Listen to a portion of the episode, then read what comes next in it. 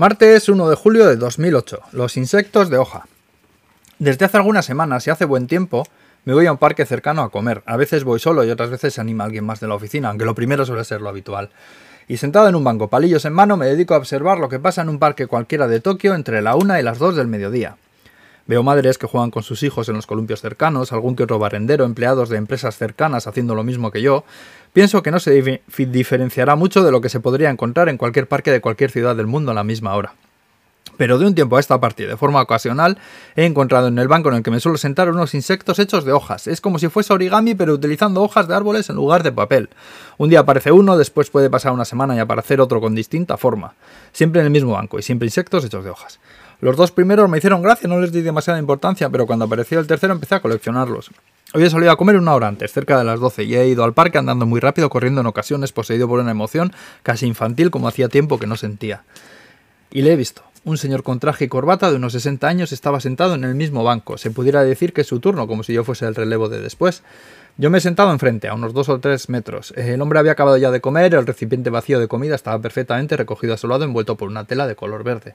Curiosamente, el mismo verde que se deja asomar entre sus manos, que no paran quietas, un doblado aquí, un corte allá, entretejiendo, dando forma, esculpiendo las hojas con gesto experto, con movimientos repetidos, repetidos quizás durante años. En su cara se dibuja una expresión de ausencia, como si su mente estuviese a mil kilómetros de allí, sin embargo sus dedos parecen saber muy bien en qué están metidos. Yo no había acabado ni siquiera la mitad de mi plato cuando me di cuenta de que es el segundo insecto que está haciendo hoy. Puedo ver el primero desde mi sitio y de repente una ráfaga de viento lo tira al suelo. El hombre lo recoge casi sin levantar la vista del que tiene a medio hacer y lo vuelve a poner en su sitio y un par de minutos después veo que examina con cuidado su segunda obra. Lo mira, lo remira, le da unos últimos retoques y lo vuelve a mirar.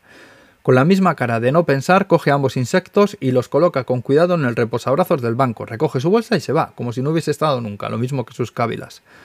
Por el camino se va ajustando la corbata pensando quizás en las reuniones de trabajo que le esperan, pero antes de doblar la esquina se gira y mira a los insectos para comprobar que todavía siguen allí. Y creo verle mirarme y sonreír, como si supiera de sobra que soy yo el que los adopta. Epílogo. Eh, ah, bueno, aún conservo dos de estos insectos que me siguen pareciendo auténticas obras de arte. Hace mucho que se volvieron amarillos y se endurecieron adquiriendo cierto aspecto acartonado que me hace pensar que se romperán muy fácilmente. Efectivamente se rompieron. A la siguiente vez que intenté cogerlos y cambiarlos de, en la estantería para eh, cambiarlos de lado, se rompieron, se deshicieron, los dos.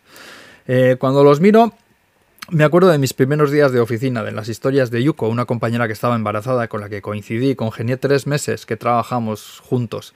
Eh, de los primeros días de Akira, de la mirada primeriza infantil con la que iba descubriendo la vida en Tokio. Días que no fueron mejores, ni tampoco peores, pero que he hecho de menos a veces a rabiar por todas aquellas personas con las que, con las que los compartía y que rara vez veo en la actualidad.